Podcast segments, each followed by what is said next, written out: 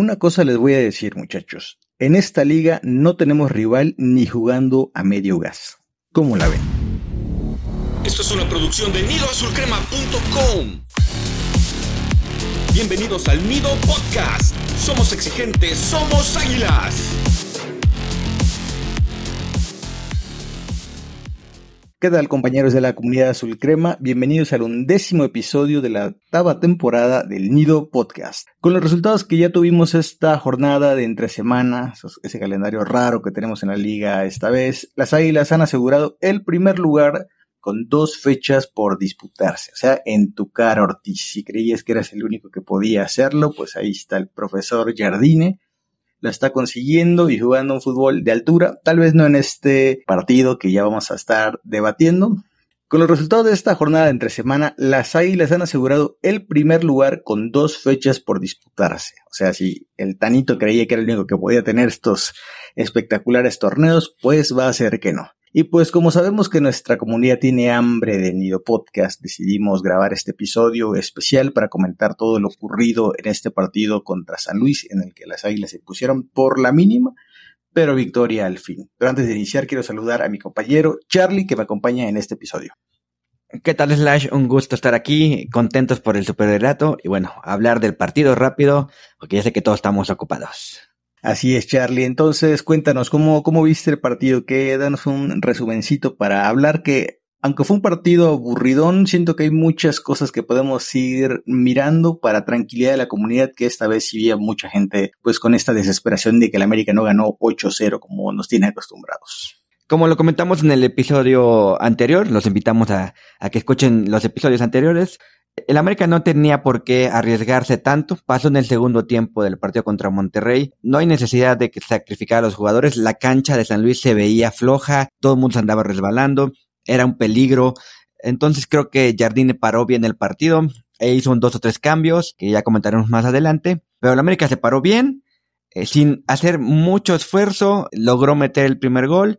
Eh, y luego controló a, a San Luis. Malagón tuvo una actuación destacada, un par de atajadas, el América falló tres claras, dos del ayuno, una de cendejas. Eh, creo que fue un partido bastante tranquilo, puede ser medio aburridón. Por ahí alguien comentaba en Twitter, le mandamos un saludo, eh, si no me equivoco es eh, Estadísticas América o como se haga llamar, que las transmisiones en ESPN son malas, y sí, sí son malas, el audio, la, la señal, que la pantalla está casi a la mitad cubierta por otros resultados, eh, terrible, terrible de ESPN, eh, Gómez Junco y Petasanta, que también ya comentaré más adelante.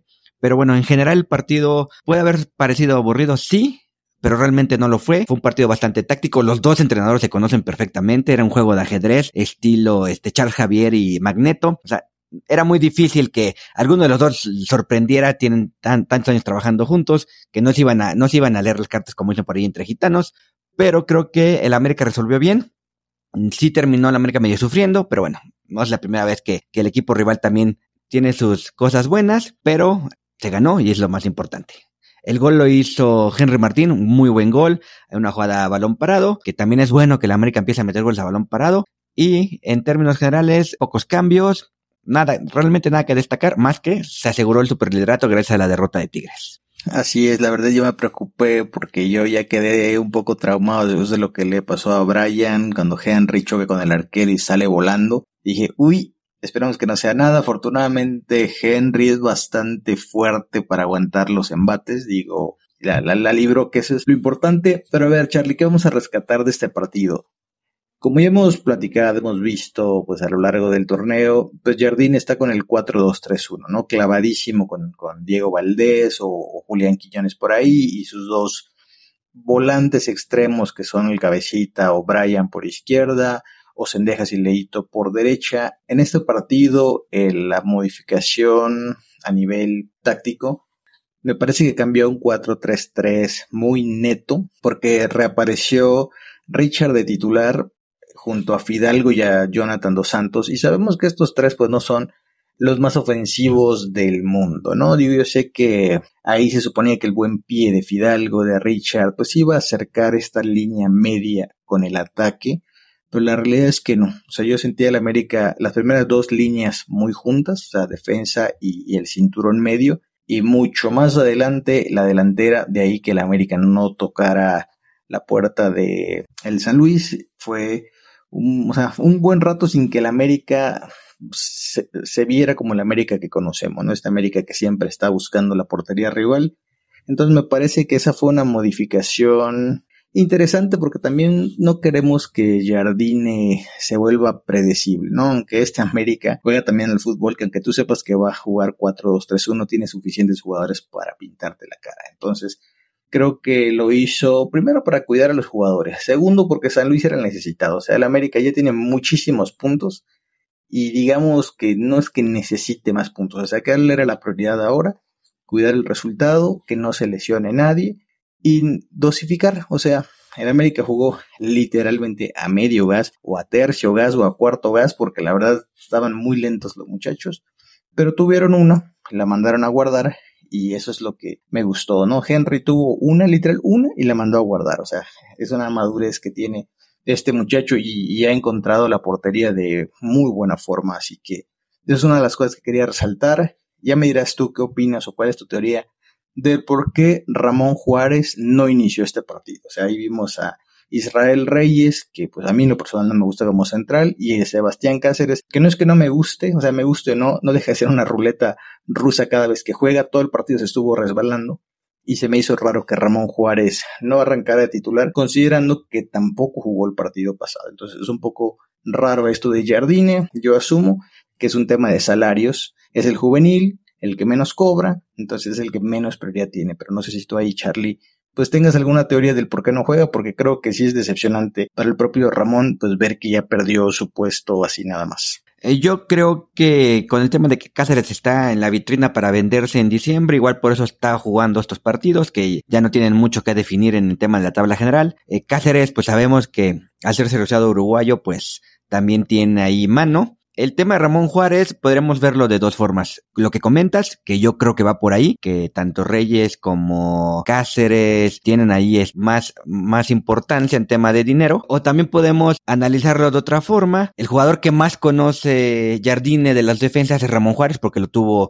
seis meses antes. Entonces dice, bueno, ya ya no, ya sé que sí me va a responder en el América y no tengo que nada que, que verle, ¿no? Eso podría ser una opción, pero yo creo que va más porque hay que vender a Cáceres y hay que poner a Reyes porque costó una lana. Y tú también ya me comentarás más adelante, eh, Slash. La verdad es que era un partido que se prestaba para intentar jugar con Richard y Reyes como contenciones, descansar a Jonathan Dos Santos, pero bueno, no lo hizo. También eh, tengo por ahí este esa como que espinita clavada de por qué Leo eh, Leo no está jugando. No entiendo, eh, era de lo mejor al principio del torneo. Creo que Leo la hace mejor de Diego Valdés que lo hizo Fidalgo en el partido de hoy. Fidalgo no la, no la está armando. Teníamos miedo de que fuera una golondrina haciendo verano el partido pasado. el partido de hoy parece que nos está dando un poco de razón. A veremos cómo juega contra Cholos. Pero yo hubiera preferido mil veces a Reyes en lugar de Jonah y a Leo Suárez en lugar de Fidalgo. Y antes de, regresarte el micrófono, dos comentarios muy precisos. Entró la Jun a jugar de Jonathan eh, Rodríguez, que se más increíble, pero en la banca no estuvo Bruce Smari, después de que tuvo chance de jugar unos minutos contra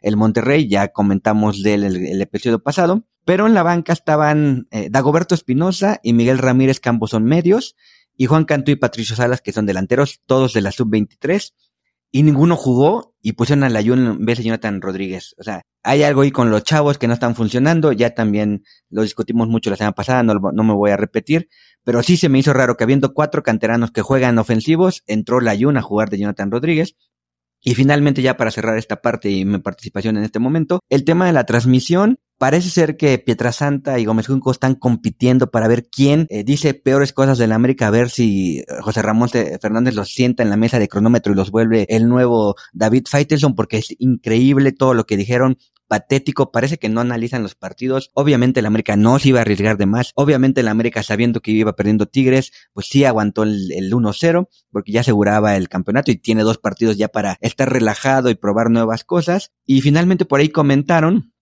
que había más aficionados de San Luis. Y vuelvo a decir esto, que parece que no, no analizan las cosas. Yo estuve ahí intentando ver si podía conseguir boletos para el partido. De todos los estadios que, que he podido visitar y que he podido comprar boletos, el de San Luis es el más difícil. Primero por la página que utilizan y luego porque sí, sí intentan que se llene de, de, de aficionados locales que yo lo entiendo perfectamente, pero si yo lo veo, pues obviamente cómo, cómo va a ser que la gente de SPM no sepa que esto pasa, entonces también se van a ir por lo fácil, a hablar más de la América, a decir chistes mensos, y ya finalmente no me extraña nada que ESPN sea el único canal que no permitió que su equipo estuviera en la plataforma VIX como están los otros 17 equipos.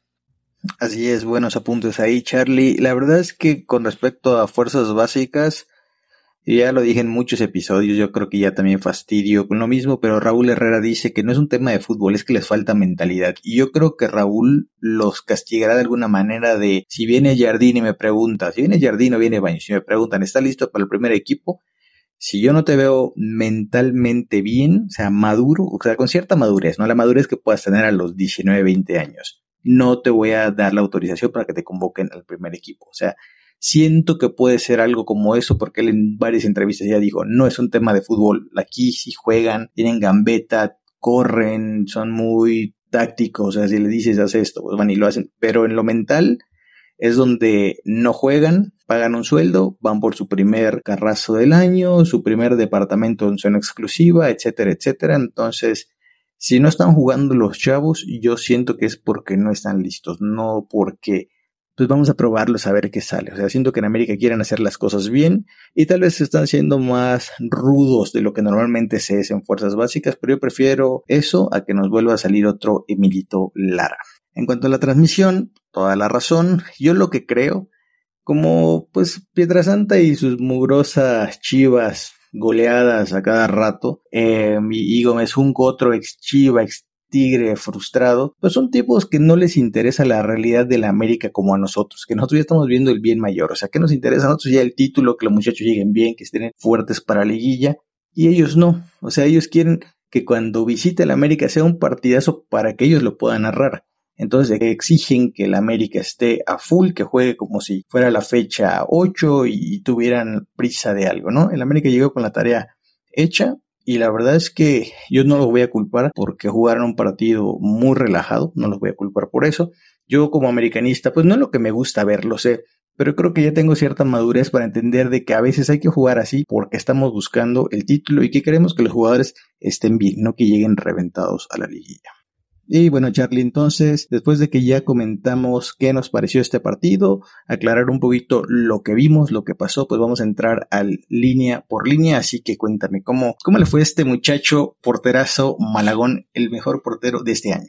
Pues Malagón los primeros eh, 75 minutos se la pasó yo creo que pidiendo cervezas y botanas a la tribuna porque no le llegaba ningún balón y ya al final, cuando San Luis animó a lanzarse el ataque con todo, sí tuvo que soltar la botana y ponerse a porterear. Sacó dos jugadas bastante buenas y además de manera este, seguidas. Y creo que está recuperando un poquito eh, tras el error que tuvo hace dos semanas. Te soy honesto, cada vez que le tiran, tengo miedo de que la vaya a rebotar. Pero bueno, afortunadamente está aprendiendo ya no hacerlo, ya no jugar al, al voleibol. Y creo que tuvo un buen partido en términos generales. Las que tuvo que atajar, las atajó. Y eso es lo importante, aunque hayan sido una o dos. Y bueno, en la defensa tuvieron eh, por la banda izquierda eh, Salvador Reyes, que, bueno, es que es difícil calificar a la defensa en un partido donde solamente te atacaron 15 minutos, pero bueno, estuvo Chava Reyes, que no se incorporó tanto al ataque como otras veces. Por ahí en la defensiva tuvo una jugada en el primer tiempo, una barrida bastante espectacular que salvó una que podría ser peligrosa. Pero en términos generales, muy apagado Chava Reyes. Lamentablemente es un jugador que sí me cae bien, que en la época de Solari eh, se me hacía un excelente jugador, pero creo que tristemente lo veremos salir en diciembre porque no, no le veo mucho futuro porque como que no termina de despegar. No sé si está esperando jugar en otra posición o ya él de plano ya sabe que se va, pero Salvador está, está perdido.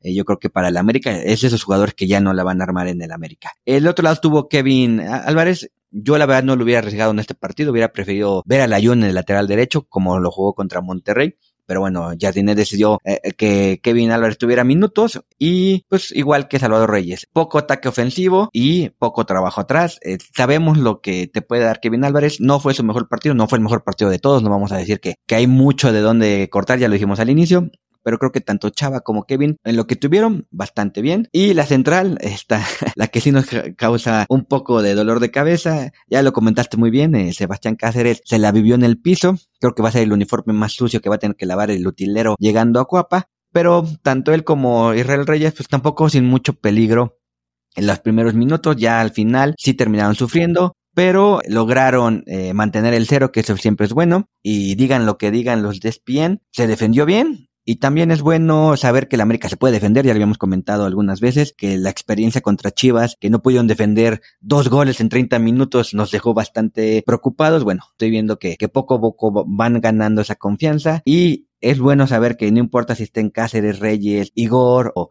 o Ramón Juárez, se esté manteniendo el cero atrás. Así es, la verdad que un poco rara la defensa, me vi acostumbrado con Igor y Ramón, pero bueno, ya, ya veremos cómo llega la liguilla. Antes de pasar a la siguiente línea, rapidísimo un saludo para Roberto 88320601, me parece que es su usuario en X, que nos dice que nos escucha desde Kansas City, así que le mandamos un saludo hasta allá y bueno, y a toda la gran comunidad que nos escucha. Y bueno, nos pasamos a la contención donde estuvo Jonah dos Santos, estuvo Richard. Jonah es curioso, pasa de los 30 y feria, 33 creo que tiene, 32, 33. Y él juega todos los partidos y, otros que están en sus 20 no los juegan porque hay que cuidarlos, son cosas. Yo no entiendo, pero bueno, yo no estoy en el día a día para saber cómo están físicamente los muchachos, ¿no? Pero Jonah en todas las fotos siempre se ve impecable físicamente, así que asumimos que eso ayuda, que sus genes brasileños también ayudan, o sea, todo le ayuda a él. Y la verdad es que su trabajo me pareció decente,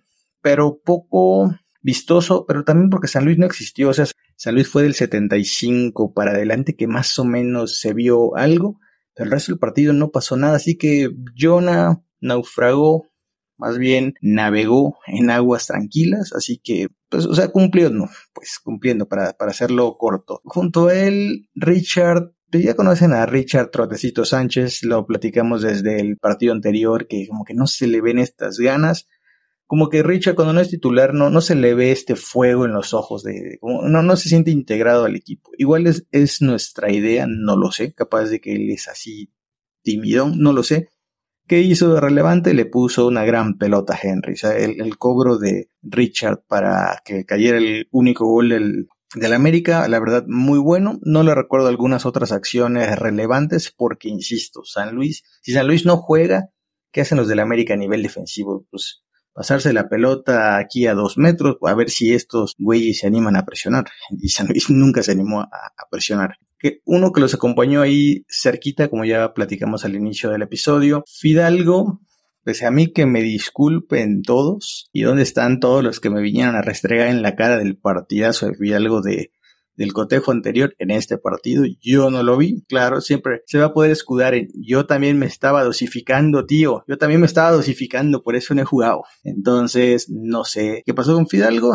Tuvo una, ¿te acuerdas Charlie? Entró por izquierda y él avanzaba y parecía que podía tirar y tirar y tirar y como que ya, ya tiene tanto este chip de que él quiere pasar la pelota que estaba literal como a, si el área mide 16, pon tú, cruzó 2 metros, 3 metros, la portería tenía como a 10 metros. Para un tipo tan fino como se supone que es él, era un bombazo arriba y gol. Pero no, se ahogó y no pasó nada en esa jugada. Y bueno, ¿qué te cuento de cabecita y de cendejas? Pues ahí eh, a que te refieres es Analista América. Es de las pocas cuentas que yo siempre recomiendo en Twitter, una, muy buena, muy buenos apuntes. Aquí tomé una captura de pantalla del tweet que hice. Jonathan Rodríguez es el jugador con menos participación del partido para el América. Apenas cuatro pases intentados y uno correcto. Así que creo que podemos entender que no fue el mejor partido de cabecita. Muy desconectado, o sea, sus compañeros más cercanos estaban a muchos metros de él y como que no se encontró. Y la verdad es que no me importa porque hizo dos goles el fin de semana anterior y con eso para mí tiene crédito para un buen rato. Y además este partido era intrascendente y lo importante es que no se lesione porque no podemos perder a los dos Rodríguez del lado izquierdo. Y bueno, Cendejas, que a veces no sé si su nombre se escribe con Z o con P, porque se comió un gol ridículo al 59, que tú dices, ay, bueno, es San Luis, no pasa nada, era el 2 a 0, medio gas, sí, pero si desafortunadamente esto ocurre en una liguilla y necesitamos ese gol, nos quedamos fuera. Entonces, por favor, Sendejas, hay que prestar atención a este tipo de jugadas porque no podemos cancherear toda la vida y querer hacer todas de lujo. La verdad, un partido regular, lo intentó, peleando ahí por la banda, ganó algunos duelos, perdió otros, pero en general el aparato ofensivo del América pues no estuvo tan lúcido como en otras ocasiones. De acuerdo, creo que Fidalgo, como bien comentas, eh, y lo dije al principio, pues bueno, esperemos que no sea golondrina haciendo eh, verano el partido contra Monterrey. Y aquí esperamos a todos los defensores de, de, Fidalgo con todo gusto para contestar todas sus preguntas, dudas, comentarios, quejas y demás. Y bueno, en la delantera pues estuvo Henry Martín, que ya dijimos dio un, un buen partido. Tuvo una, metió una, ¿Qué le podemos recriminar? Metió la que nos dio los tres puntos, la que aseguró el superliderato. Entonces creo que en términos generales un muy buen partido de Henry Martín y le damos su palomita y qué bueno que está haciendo goles, qué bueno que está dando asistencias y por ahí los que andan promoviendo a Sepúlveda del Cruz Azul para la selección, no señores, eh, todavía está vigente Henry Martín.